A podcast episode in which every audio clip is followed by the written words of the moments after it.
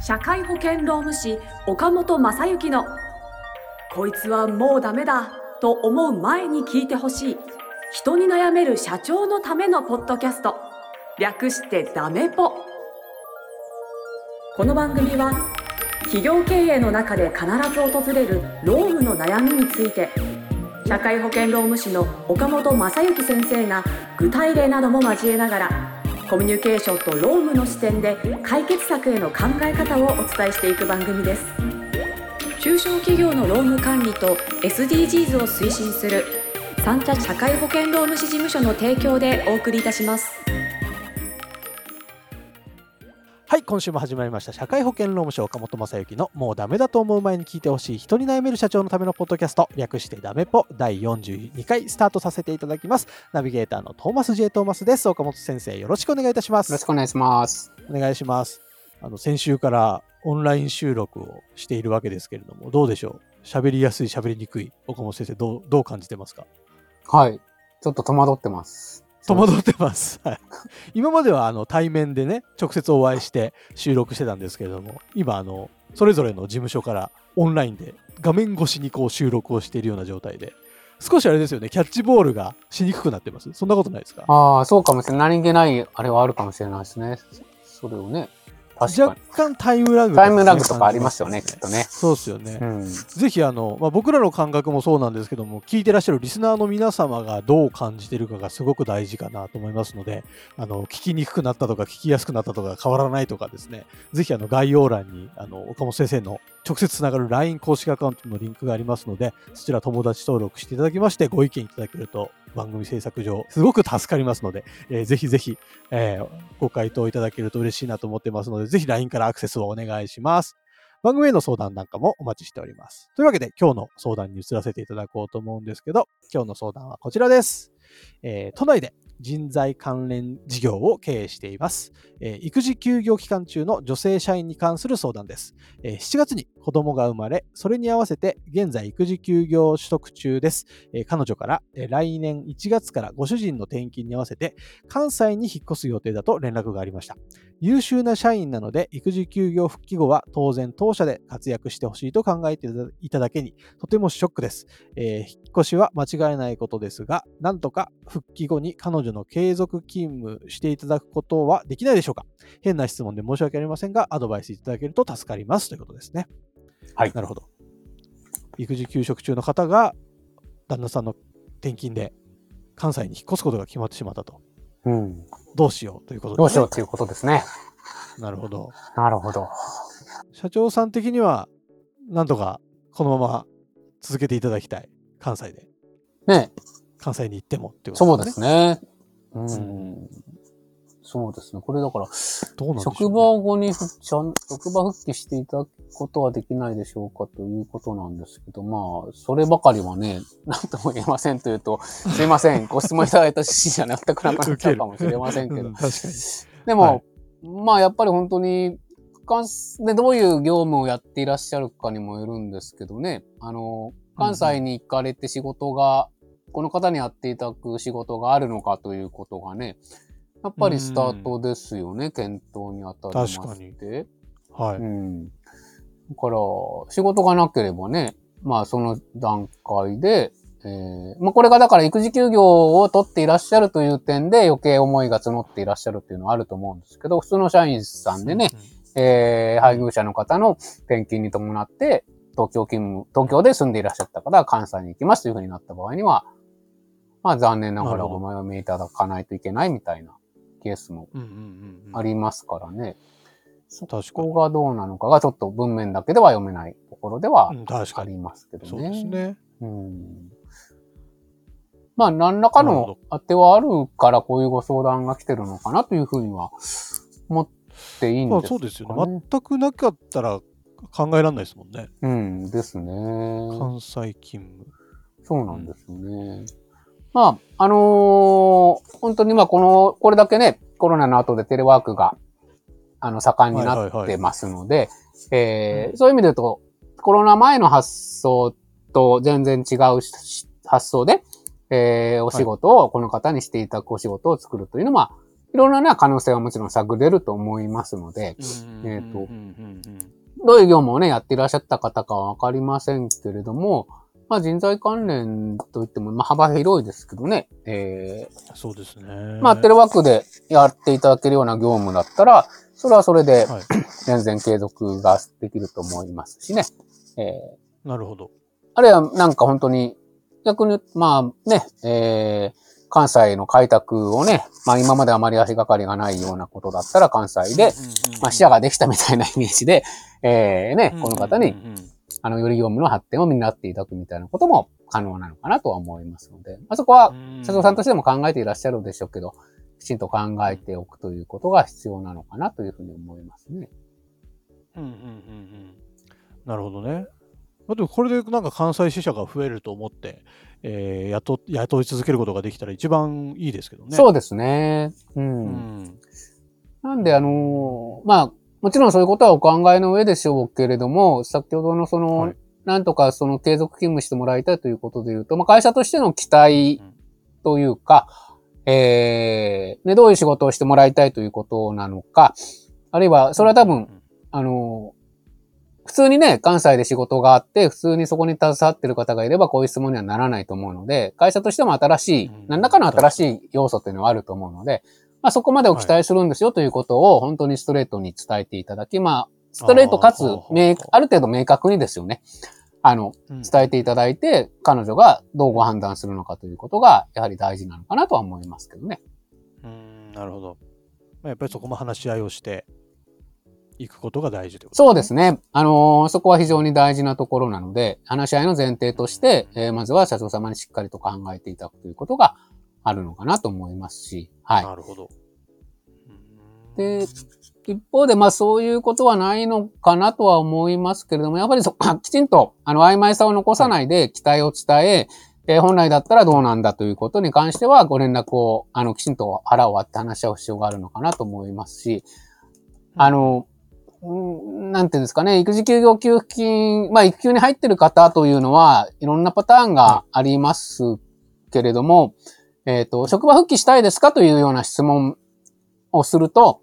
えーまあはい大体の人は多分復帰するつもりですっていうふうに答えられると思うんですね。でそれは、うんえっ、と、変な言い方になるかもしれませんけど、別にもう職場なんか復帰しないで辞めるつもりの方も多分そう答えます。そういう答える方もいる、います。あ確かにそうでしょう、ねうん、なんでかっていうと、あの、今多分、育児休業給付金というのを受給なさってると思うんですね。雇用保険のから降りるものですけど、で育児休業給付金っていうのは、基本的には職場復帰をする方に対しての給付金ですので、えー最初からもう、えー育児休業明けには辞めますとか、育児休業中で辞めますということが分かっている方には、それは支給されませんので、えー会社さんとしてももちろん、その、この人は、まあ、この社長の思う通りなんですけどね、えー育児休業後は復帰してもらいたいと思うし、そういう話になってます。ということじゃないと、支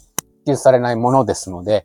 えーはいはいはい。個人で考えると、あのーまあ、辞めるつもりでいる方だったとしても、えーどうせだったら、えー全部もらえるだけもらった上で辞めようというふうにお考えになる方というのももちろんいらっしゃるので、えーそりゃそうですよね。はい。まあこの方がそうかっていうのは全然わかりませんけど、えーそういう考えもあるんだということで、まあ変なね、うんあのー情報になってしまってるかもしれませんけど、本当に本音で話し合っていただかないといけないので、えーうんなんか社長にはこう言っといてね。まあ、あの、育児休業給付金っていうのはいい給付金ですし、あれ、あの、非常に必要な給付金だと思いますしね。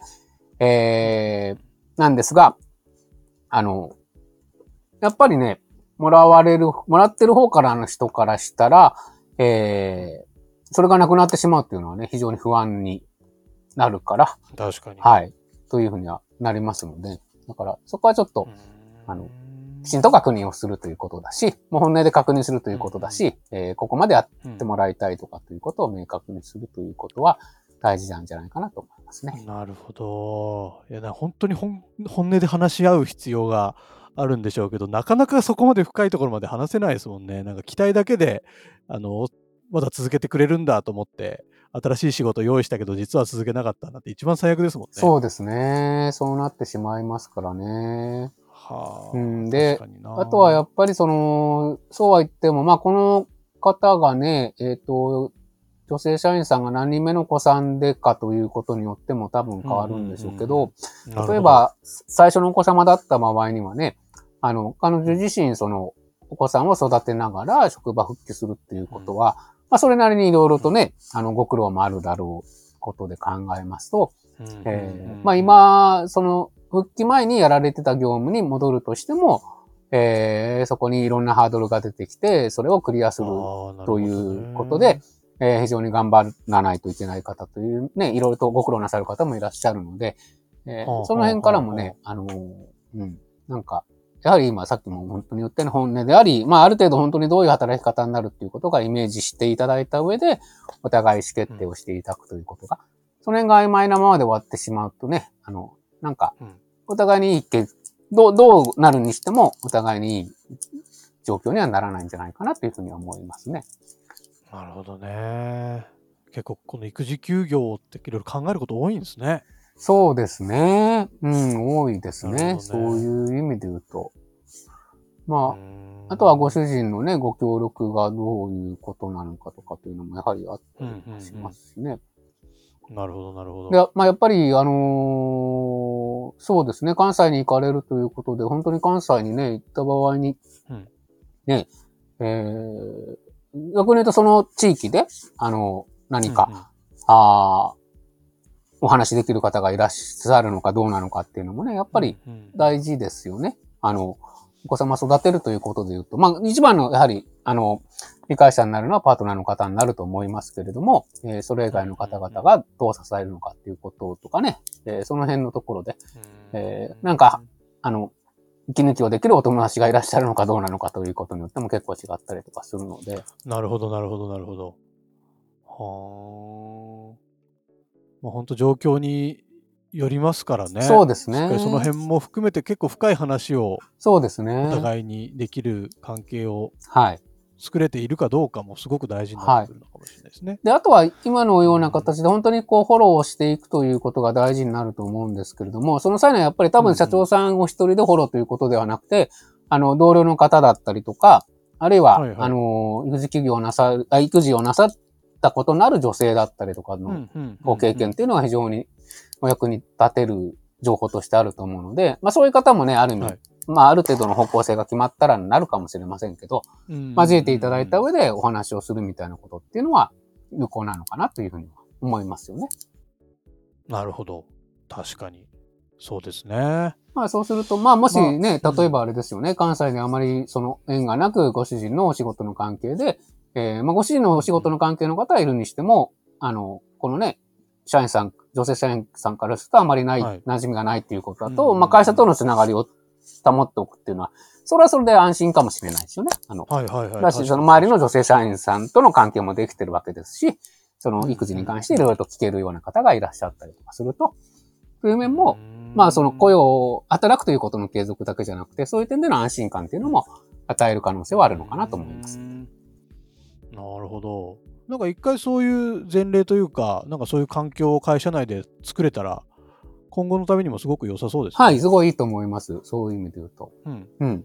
うーんしっかりじゃあいいタイミングと思って取り組んでいただけるといいのかもしれないですね。そうですね。はい。そうしていただいたらいいのかなと思います。はい。はい。ありがとうございます。いかがでしょうか？えっ、と、もっとこういうところを聞きたかったんだけどとか、えーうちの会社の場合もうちょっとこういうことがあってさとか、いろいろ、えーと思われたこともあるかもしれません。えーぜひ番組の概要欄にある岡本先生に通じる LINE 公式アカウントに登録いただいて、えーいろいろ相談、質問、えー悩み、えーご意見などなど、ファンレター、えー何でも送っていただいて大丈夫ですので、えー LINE の方からご登録をよろしくお願いいたします。えーでは番組の最後にですね、えーローブの豆知識をお願いいたします。はいありがとうございます。えー前回に引き続き豆知識というまでの知識ではなく情報提供なんですけど、やはりあの、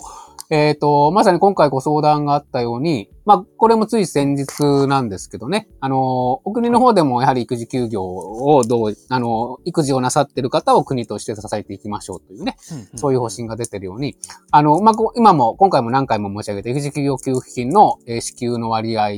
が、えー多くなるというような、えーニュースが出てましたので、あの、まあ、そういうことに関しては、あの、これはあれですよね、本当に、えっ、と、なかなか、えー普通ですと、えーそういう情報ってね、いろんな情報が入ってくる中で、特に社長さんとか経営者の方って、いろんな情報を取りに行かないといけないと思うんですけど、あの、うん。国がやろうと思ってることであり、今回のご相談のように、社員さんが直面した時には非常に有効になるんで、そういう情報のウォッチというのは継続して、ぜひやっていただきたいなと思います。あの育児休業給付金の中身が、おそらく来年あたりから変わってくると思いますので、なるほど。はい。えーチェックしなきゃいけないわけですね。そうですね。それは経営者としてう、んあの、チェックをする習慣を持っておいていただいたらいいのかなと思います。いや、いいですね。なんか、岡本先生みたいな人が近くにいて、いつもそういうのを教えてくれると、すごくありがたいですね。そうですね。い。はい。LINE に登録いただいたら、はいぜはい。まあ、この番組を聞いていただいたら、皆様、はい。そうですよ。この番組聞いて LINE に登録してそういう情報がすぐ取れるようにしておいてください。はいよろしくお願いします。というわけで、えー社会保険労務士岡本正幸のもうダメだと思う前に聞いてほしい人に悩める社長のためのポッドキャスト略してダメポ第42回以上で終了とさせていただきます。岡本先生、今週もありがとうございましたあり。がとうございました。今週も最後までお聞きいただきありがとうございました番組概要欄にある三茶社会保険労務士事務所の LINE 公式アカウントから番組への相談や感想扱ってほしいテーマなどをお送りください。些細なことでもお気軽にご連絡くださいませ。それではまたお耳にかかりましょう。ごきげんよう。さようなら。この番組はプロデュースライフブルームドットファンナレーション水野あずさ提供三茶社会保険労務士事務所がお送りいたしました。